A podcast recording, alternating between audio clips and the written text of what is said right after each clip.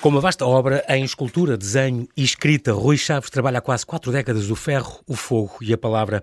Expondo em galerias, museus e ao ar livre em muitos países. Como ninguém, desenha no espaço com o ferro, como com o lápis sobre a folha de papel, desafiando o ferro até aos limites da imponderabilidade. Acredita que a arte cura as pessoas, é apaixonado pela Alemanha e por gatos, vive há anos um grande amor que já lhe deu três filhos. Este artista que ouve o ferro no seu íntimo partilha agora, na sede da Fundação Carlos de Gulbenkian, até 18 de setembro, uma exposição com um dos seus ídolos, o suíço Alberto Giacometti, que morreu precisamente no ano em que Rui nasceu. Olá, Rui, e bem-ajas por ter aceitado este meu convite. Bem-vindo ao Observador. Obrigado pelo convite. É um grande prazer estar aqui contigo.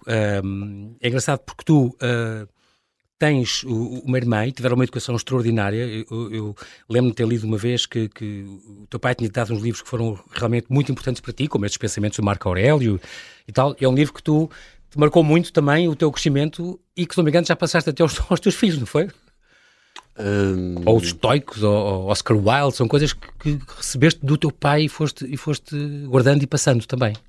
Uh, sim, uh, esses livros, nomeadamente o Marco Aurélio, era um livro que o meu pai tinha e era um livro que, que eu lia muito em casa de quando era quando era jovem, não vou dizer que fosse criança, quando, fosse, quando era jovem, quando era adolescente, e era um livro que, que era muito grato ao meu pai e, e eu depois fiquei com o livro e, e na verdade já ofereci também, já, já ofereci aos meus filhos, porque acho que é um livro que qualquer pessoa deve ler. Uhum.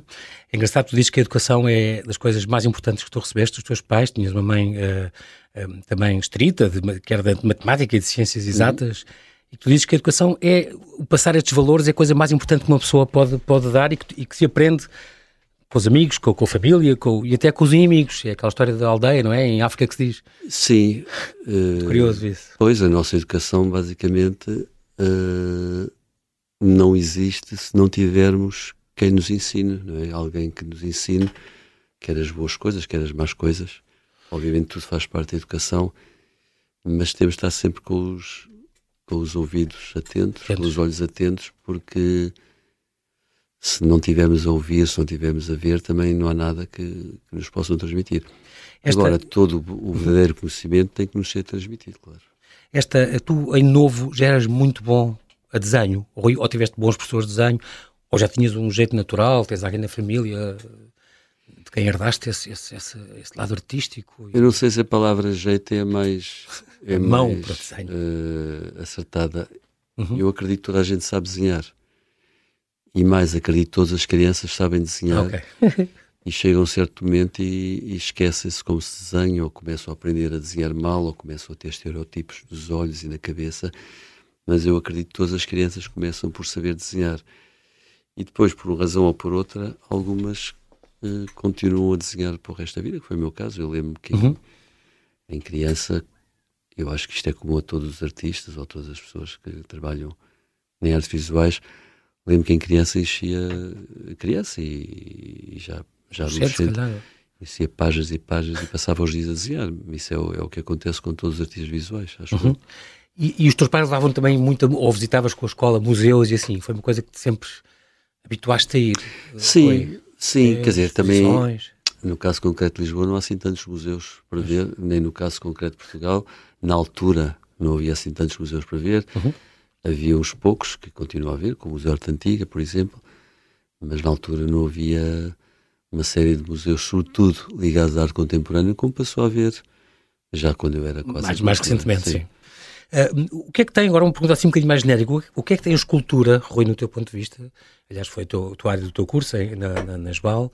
Uh, que outras artes não têm? O que é que a escultura tem de tão único em relação ao desenho, ao teatro, ao cinema? Eu sei que também gostas muito de cinema, por exemplo. Eu não gosto de escultura, eu não gosto nada de escultura. Não? Aliás, detesto as esculturas. Acho que é tudo uma coisa muito... Tudo não, não é tudo. É ah. quase tudo. Uma coisa muito tosca. Uh, não gosto de escultura e não foi uma coisa que me atraísse, mas se calhar é a única coisa que eu sei fazer.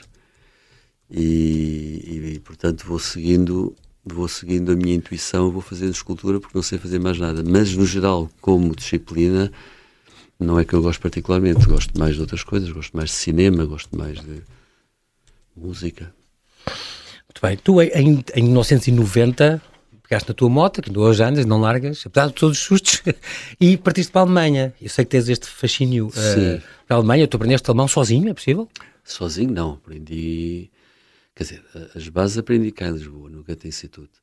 Ah, ok. E depois. Uh, uma língua, sobretudo uma língua tão diferente da nossa, como é o alemão, uhum. porque não é uma língua latina, não é? Não tem Exatamente. latinas.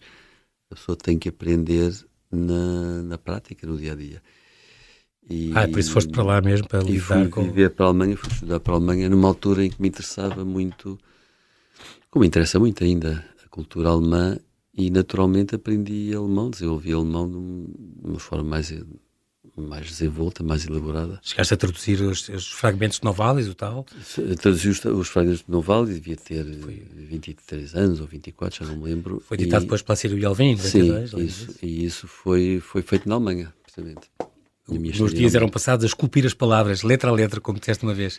Era, era mesmo essa sensação, Sim. porque eu durante os meus estudos na Alemanha não fiz escultura e lia é. e desenhava muito, fiz muitos desenhos na Alemanha e escrevia, fazia essa tradução.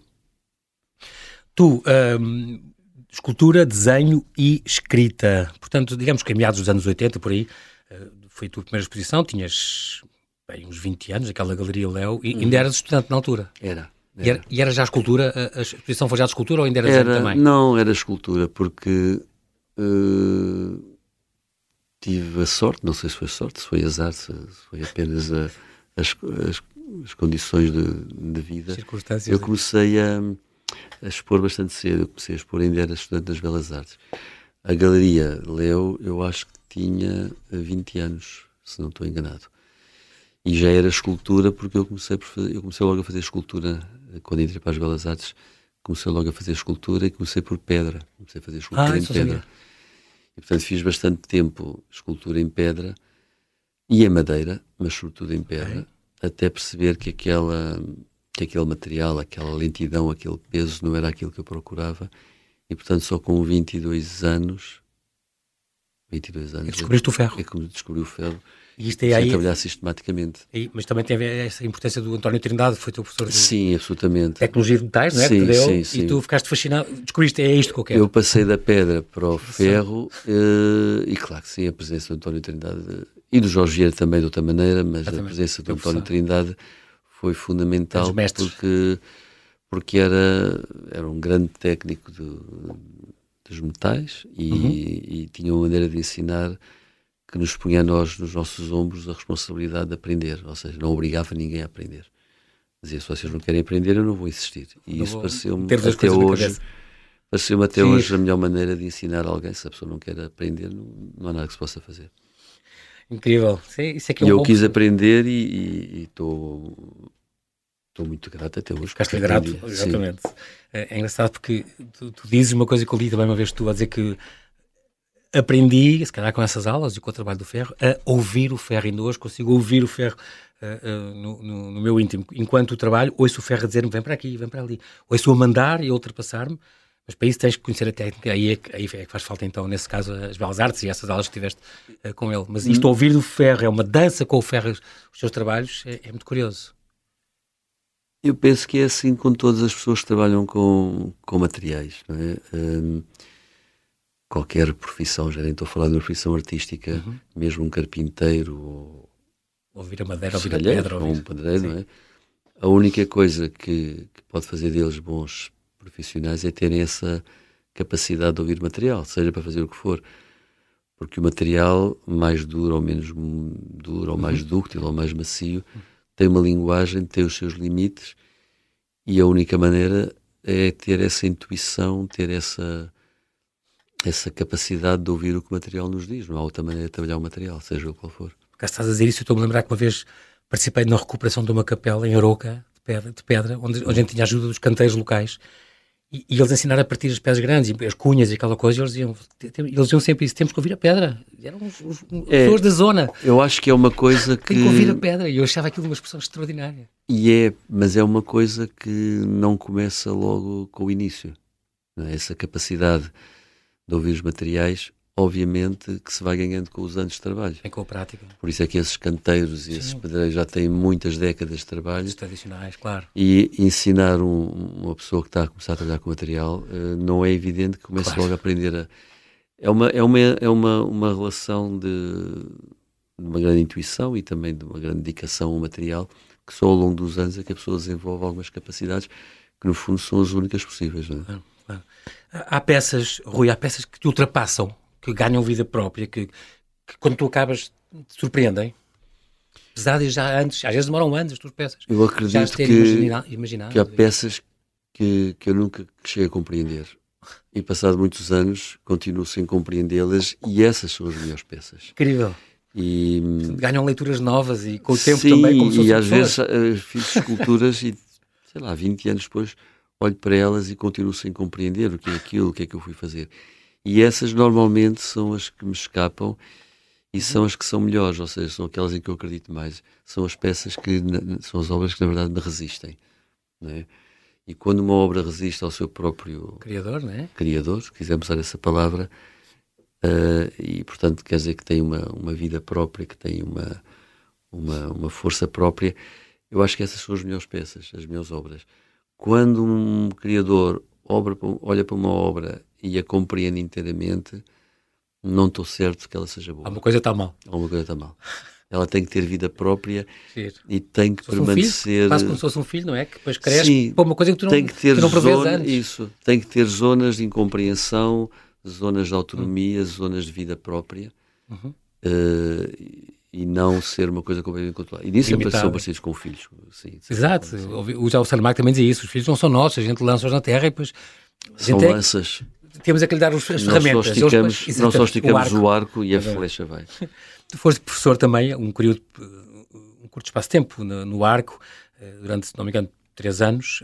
Um, responsabilizaste o Departamento de Escultura, aliás, foste a seguir ao Francisco Tropa, foste professor. Um, Há uma coisa espantosa que eu adoro nesta tua, quando falas dessa, dessas aulas que tu deste, que é com a importância de passar a conhecimento e tal, depois acho que não deves ter ficado por uma questão de tempo e disponibilidade. E de vocação, de facto. Voca... É vocação. Mas eu adoro uma coisa que tu dizes, Rui, nisso, que é percebeste que os alunos não conheciam a história da arte. E tu disseste, ninguém faz uma escultura sem, sem eu lhes dar um banho de... Eu nunca te fui. A falta que isso faz. Ou seja, hum, eu na verdade não tenho vocação para ser professor e não, nunca quis ser professor e, e, e, não é nada de mal, nem de bom, é, é assim. Sim. Há artistas muito bons e que são excelentes professores, mesmo no próprio arco.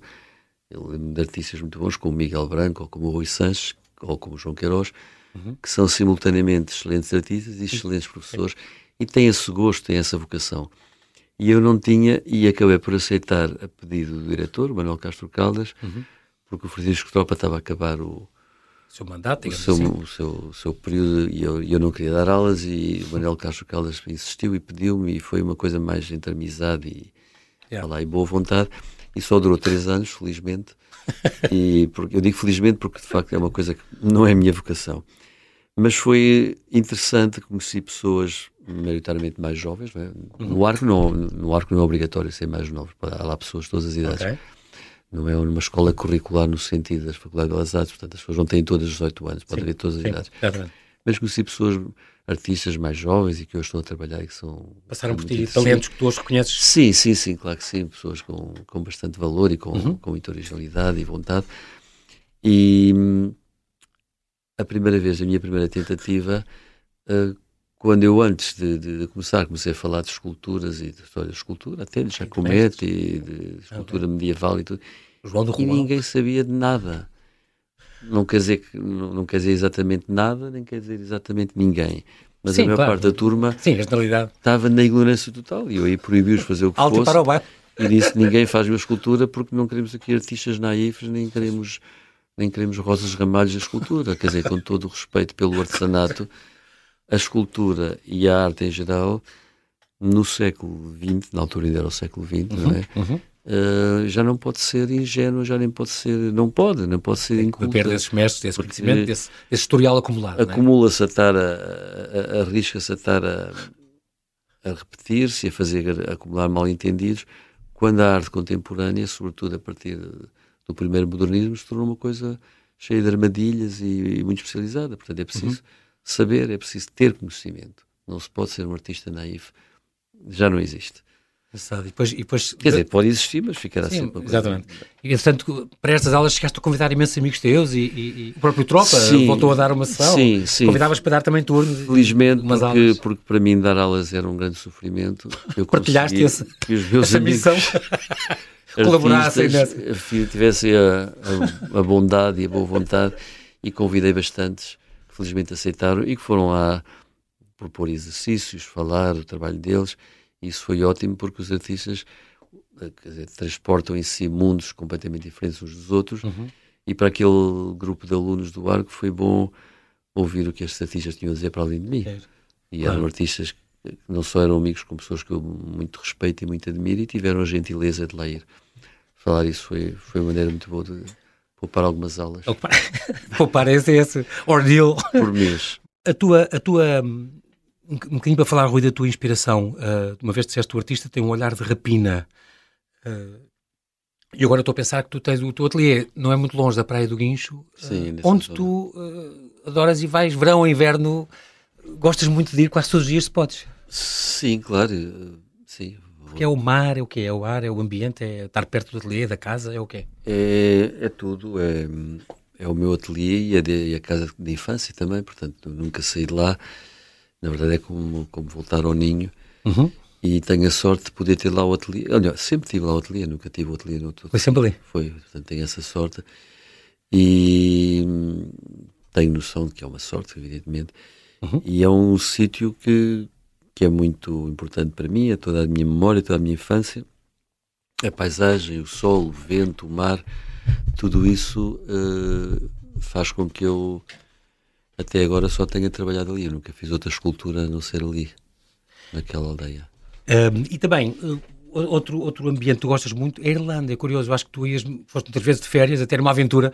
Uh, ias de moto para a Irlanda, não? Não, não. não. Fui, com, fui com a família. Mas ias com a família toda, sim? Fomos de avião e fomos de carro também, chegamos aí de carro.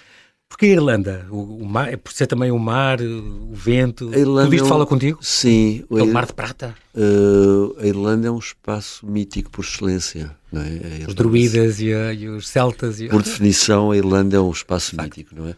É um espaço uh, insular, está longe de, uhum. do continente, isolado. Está, está isolado no meio do Atlântico, é frio, tem ventos e tem toda uma mitologia uhum. uh, associada, exato estrondosamente bela, tem música e, sobretudo, tem uma, uma, uma relação com a paisagem ainda muito pura. As pessoas na Irlanda, que é um país pouco povoado, as pessoas na Irlanda têm uma relação com os ritmos da natureza, com as estações, com o vento, com o frio, com os animais, com, com, com o gado, não é? porque há muita criação de carne também, também. ainda muito pura. Portanto, é um país na Europa, mas ainda muito próximo da natureza e isso é, é, é extraordinário. É.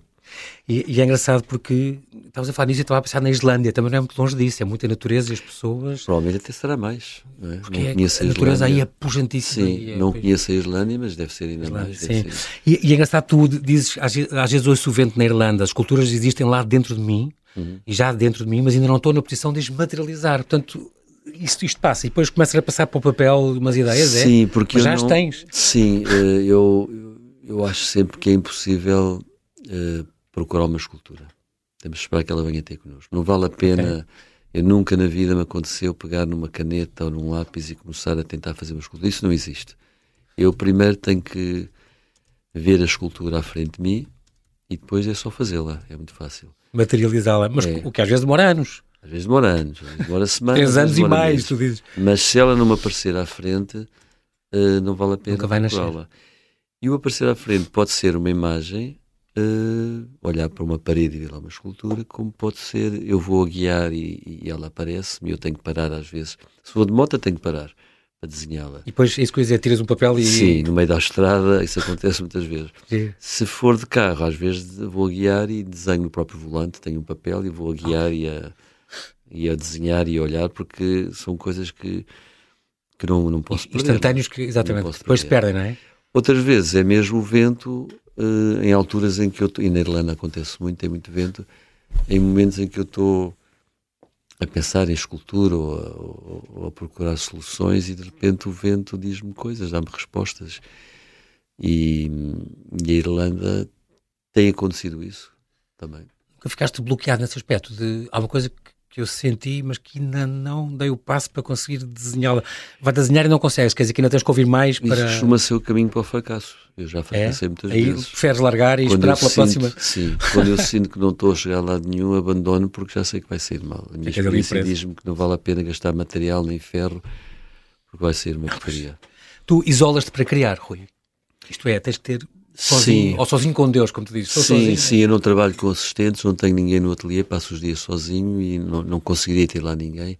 Uhum. Quer dizer, tive pontualmente, já tive pontualmente filhos de amigos, assim, para... Para te ajudar na parte... Sim, mas foi, eh, até foi mais para eles se entreterem do que para mim, porque eu, eu trabalho sozinho e depois quando as peças estão avançadas ou quase terminadas ou precisam de ser pintadas depois e é que entram os metalúrgicos aí é, é que... mas não é lá é nas fábricas ah, okay. deles. Pronto, Portanto, no meu ateliê que era o teu é, foi o teu ajudante é, foi e é ainda mas isso é sempre na oficina deles. Eu, okay. eu no meu ateliê estou sempre sozinho. E já contou concretizar a série? Sim que eu já estou a fazer acabamentos ou pinturas ou eu, eu faço barba sim, ou sim, lixar depende ou... das peças a parte das vezes uh -huh. eu faço solda a peça até um ponto em que é preciso depois limpar as, as soldaduras e os uhum. fazem isso Outras vezes eu avanço muito mais e faço muito mais, outras vezes avanço muito menos e faço muito menos.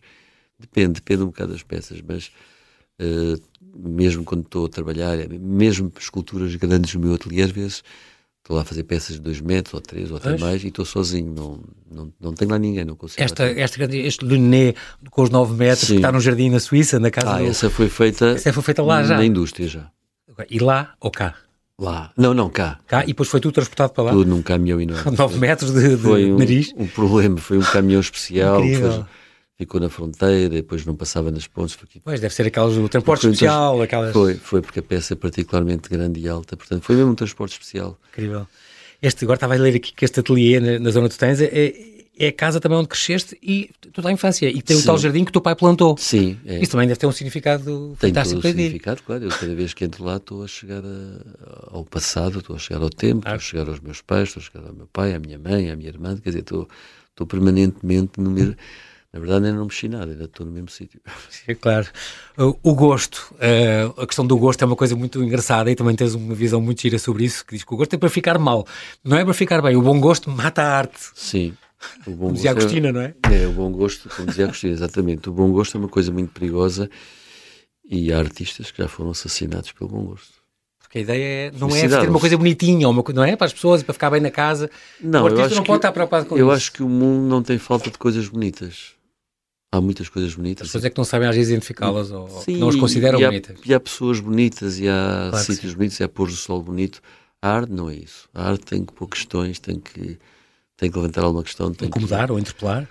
Tem que incomodar, tem que perturbar, tem que, mesmo que não incomode, tem que levantar um pensamento. Coisas bonitas há muitas. A importância do desenho. Uh, como dizia a Luísa Soares Oliveira, crítica de arte, também dizia que tu tens uma, uma, uma obra de, em desenho maravilhosa, mas que não vendes desenhos. Isso nunca venderias? Já me aconteceu quando era mais novo e não sabia bem o que fazia. e já me aconteceu há muitos anos eh, numa, numa pequena exposição na Leo. Ah, isso foi essa sim, primeira, tinhas 20 sim, anos? Sim, sim, uh, desenhos muito do início, que eu já tentei comprar de novo, mas não, ah, não consigo. Ele deu vendas. Levou evento, exatamente, e, e depois fiz já mais recentemente, penso que em 2012, não tenho certo, ou 14, já não Tal grande com, com... Não, uma exposição ah. na João Esteves de Oliveira, okay em que 12 penso que fiz uma, uma exposição de desenhos em, em, que ele vendeu alguns, felizmente vendeu muito poucos, vendeu para aí 3 ou 4, felizmente eu fiquei com os outros. Depois ele, na altura, tentou que eu fizesse uma sugestão, eu disse: Não, João, já, já fiz, já não, há, não há mais nada, não vendo os desenhos. E depois, em 2018, fiz uma grande exposição, grande, porque era muito extensa, ocupava 30 anos de desenho, com a curadoria do Delfim Sardi e do Nuno Faria e que cobria 30 anos de desenho e que foi em 2018. Esse é o catálogo a sério, não é? Saiu um livro a sério editado pela Pierre von Kleist, que é um livro que reúne toda a exposição toda, que são 30 anos de desenho, e que foi em Guimarães, uh, no Centro Internacional, sim, sim. no CIAS, e depois aqui na Casa da Cerca, também em Almada. Ah, okay. Fizemos a segunda apresentação, mais pequena, porque o espaço é mais pequeno. Sim. E, então pronto, também pronto. não é uma coisa que tu escondas e que não mostres a ninguém. Mas... Não, qualquer pessoa pode comprar o livro, que aliás claro, aconselho, está muito bem impresso. é muito bom. E é pode cortar os desenhos e as páginas e, e pôr na, na parede. parede. Eu, o desenho é sempre obrigatório antes de criares uma escultura. Desenhas sempre. Não existe nenhuma escultura que não tenha sido desenhada. Para mim. Antes. Para uhum. mim, das minhas.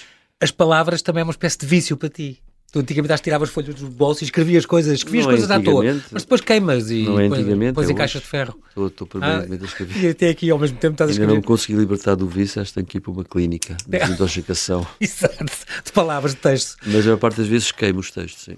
E depois guardas numa caixa de ferro, ouvi dizer, ou em caixas cinzas, de cinzas, sim, é? Sim, sim, é, é. Eu quando já tenho bastantes quilos de, de textos escritos, eu acredito no fogo. Acredito muito. Fogo é que é extraordinário, porque é uma coisa, realmente tu trabalhas com fogo completamente. É, e há uma purificação no fogo que me interessa muito e, portanto, não estou a ver outro destino para os meus textos senão as cinzas, que é o que acontece mesmo. Há peças que depois de montadas, Rui, descobres que não funcionam. Ah. Nessa altura o que é que fazes? Derretes outra vez? Uh, aconteceu poucas vezes, uhum. já me aconteceu destruir, uh, agora menos do que de antes, porque também agora com, com a pessoa, acho que uma pessoa quando, quando é mais velha, quando é mais experiente, também tem mais maneiras de defender os erros, não é? E portanto, pode-me acontecer agora fazer uma peça falhada, mas como eu já faço tão poucas coisas sem ter a certeza que vão ser boas, uh, tem-me acontecido menos. Mas já me aconteceu de falhar, de ter que destruir, claro que sim. Numa, numa conversa há quase 10 anos, faz 9 anos agora, uma, conversa com a Sara Antónia Matos, olha, que foi a nossa convidada aqui há uma semana, é. uh, maravilhosa, maravilhosa é mulher que eu gostei tanto. É uma mulher Está tão bem entregue aquele ateliê Museu Júlio Comar sim, nas mãos dela. Esta, fizeste uma conversa sobre a arte onde falavas que o Alberto Giacometti, vai fazer 10 anos, era um artista incondicional, o único artista moderno que quando vejo ao vivo me comove, realmente me emociona.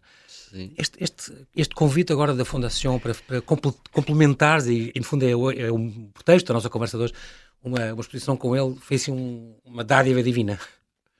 Uh, foi uma surpresa para ti, não assim, sei se foi divina, mas foi uma surpresa. Uh, essa entrevista, quando eu fiz essa entrevista com uhum, a Sara, estava absolutamente longe de imaginar que algum dia podia fazer alguma exposição com obras de Giacometti. Quase, quase 10 anos depois. Mas sempre, sempre foi o meu o meu único artista da contemporaneidade ou da modernidade, se quisermos. Tens muito bom gosto. Que realmente muito... É extraordinário. Que muito...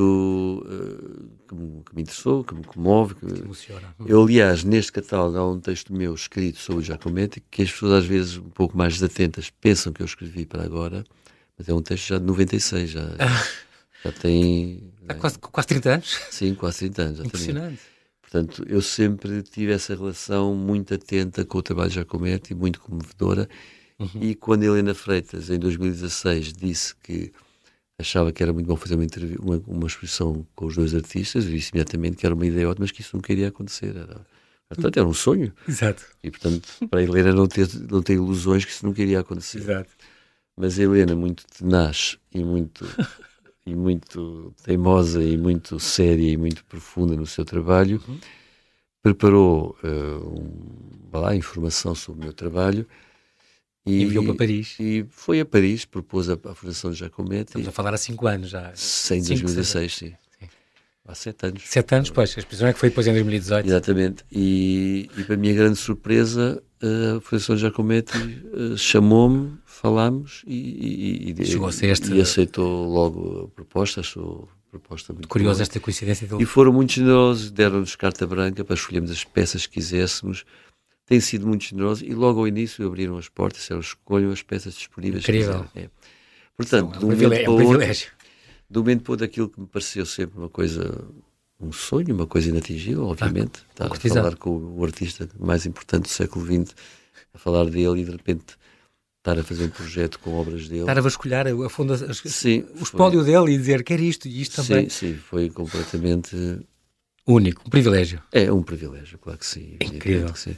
De, de 18 de maio não, inaugurou? Que, nunca pensaste pensei, que chegasse a... Não, nunca. A ver a luz do dia? que era uma ilusão de ótica. Gostas muito deste resultado, do, do que ficou ali? É uma expressão fascinante. Gosto muito deste resultado. Uh, como sabes, este resultado isto é, é, a segunda exposição, a primeira uhum. foi em Paris, são espaços completamente diferentes. Em Paris era uma casa de habitação, um espaço bastante mais pequeno. Uhum. Casa de habitação, arquitetonicamente, porque sim, era a Fundação de Giacometti. E portanto tinha menos obras, que era de Giacometti. Pois, há mais essa, aqui tem mais 10 obras de lá Sim, e mais 6 esculturas é, de Este é, é bastante maior e o espaço também é muito mais extenso e portanto tivemos a oportunidade de trabalhar o espaço de raiz com o arquiteto José Neves, convidámos para trabalhar connosco. Fez é quase um trabalho, uma segunda exposição, incrível. É, fez um trabalho magnífico e transfigurou aquele espaço. As pessoas que conhecem aquele espaço antigamente não o reconhecem, né? porque aquele espaço é um corredor com seis placares Exatamente. a dividir e agora transformou-se numa espécie de casa. É. Portanto, estou muito, muito contente com o resultado.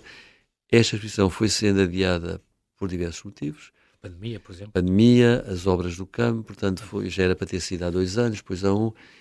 Mas no fundo isso acabou por ser uma vantagem porque tivemos mais tempo para planear o espaço e, portanto, no resultado Claro que sim, estou muito contente com o é resultado. É incrível, o catálogo é incrível, é Também é uma obra de arte. O Pedro, Falcão, si. o Pedro Falcão, que trabalha aqui ao lado, o ateliê do Pedro Falcão, aqui, ao aqui em Alvalade, sim. É mesmo aqui ao lado.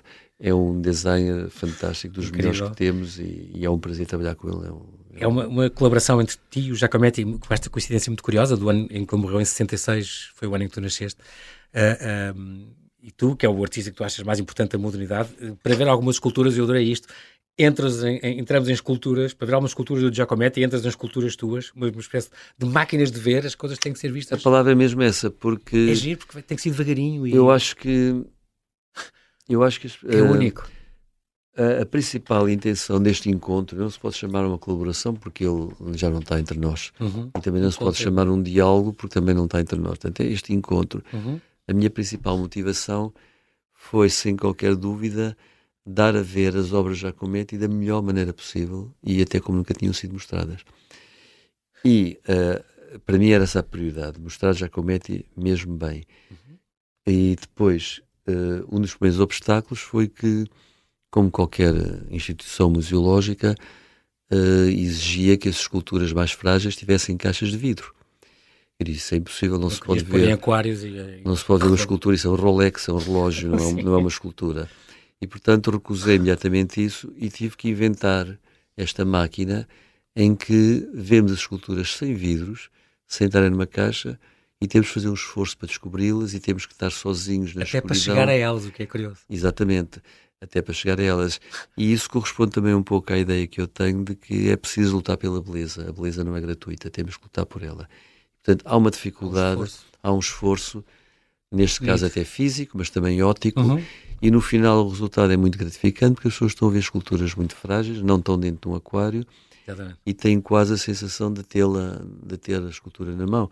Eu acredito que seja quase como o Giacometti as via, aquela proximidade, está a poucos centímetros dos olhos permite realmente uma, uma aproximação única a esta obra de Giacometti. E algumas peças do Giacometti nesse, que estão nesse corredor, na, no corredor, nessa escultura, uhum. ou de La uh, são tão frágeis que a Fundação de Giacometti já disse que era a última vez que, que viajariam, ah, okay. porque são muito frágeis mesmo, e portanto a partir de agora só podem ser vistas Lá própria na Fundação da Suíça. Sim, em, em, Paris, em, Paris. Em Paris, não. Se fizer a casa dele, em Suíça é que está então o Lené. Aquele, Sim. Uh, tu, eu vou outro convite, não é só arranjar uma maneira de tu eh, mostrares e tu mostrares a tua obra e a obra dele.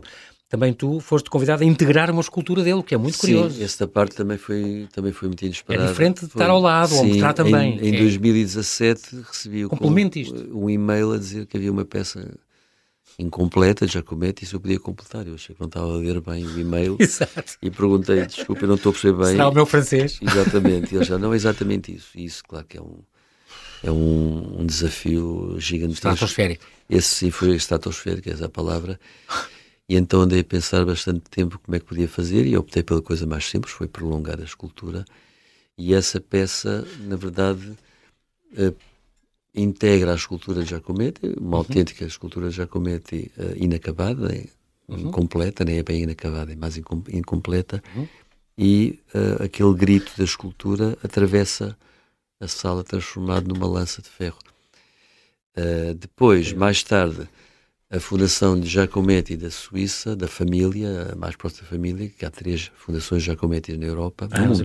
Há três, uma em Zurique, uma em Paris, que é a mais importante, e esta em Stampa, na Suíça, que é a mais pequena da família, convidou-me a fazer uma peça permanente para o jardim da casa, onde ele desenhava, onde ele vivia, onde tinha o ateliê com o pai. Uhum. E eu decidi, depois de ir lá ver o espaço, fazer uma versão muito grande daquela escultura. Estamos a falar de uma coisa com uma altura de dois andares, estão bem uns é. nove, ou três andares, é nove metros de, de Lené. É, uh, Incrível. E fica lá fica e pode ser. jardim. Fica e, e, tem um rio à frente e tem a. Exatamente. E tem uma, uma, uma encosta e pode ser visitado, é uma fundação pública. É muito curioso porque depois, e durante esta exposição também está o vídeo que, e várias fotos que, que não é um vídeo, são as fotos, é um. é um que vai, sim, esta montagem que fizeram. São fotografias, porque achámos que era bonito sair da exposição e partir para a casa de nascença Com dele. neve, sem neve. É, partir para a casa de nascença dele uh, em Estampa, na Suíça. Incrível. E também, volto a frisar, tem este, tem este catálogo extraordinário que, que acompanha e que é, e que é realmente uma, uma, também uma dádiva, uma autêntica obra de arte também. Uma obra de arte, exatamente. Rui, tu tens medo de morrer? Não, tenho pena. Pena? quando tudo acabar e, como tu dizes, eu de rir, tens a coleção, ah, isto é lá para casa, isto não vou dar nunca, porque isto é para, para a viúva. Mas aqui é a viúva, é a coleção da viúva. Tu já estás a preparar um conjunto de obras que não te queres desfazer é. para ficar para a mulher e para os teus filhos. Sim, isso é um bocado uma graça. realçar aqui este, este amor da, da, pipa que é que te acompanha. Claro, é... é um bocado uma graça, mas sim, acho que é verdade. É acho que é importante, acho que é importante, acho que qualquer artista faz isso. Uhum. Há algumas esculturas das quais nos queremos desfazer. Uh, desfazer.